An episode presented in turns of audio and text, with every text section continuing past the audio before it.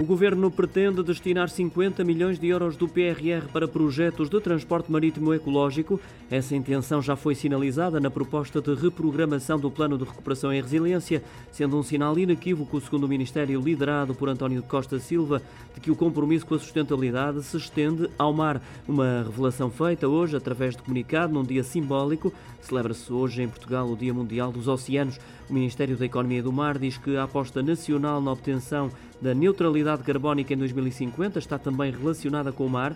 Para alcançar esse objetivo, o Governo tem como meta atingir uma capacidade instalada de produção de energia eólica offshore de 10 gigawatts, a ser atribuída faseadamente até 2030, através de procedimentos concorrenciais. No mesmo documento, o Governo diz-se assim empenhado em proteger o mar e desenvolver uma economia azul sustentável.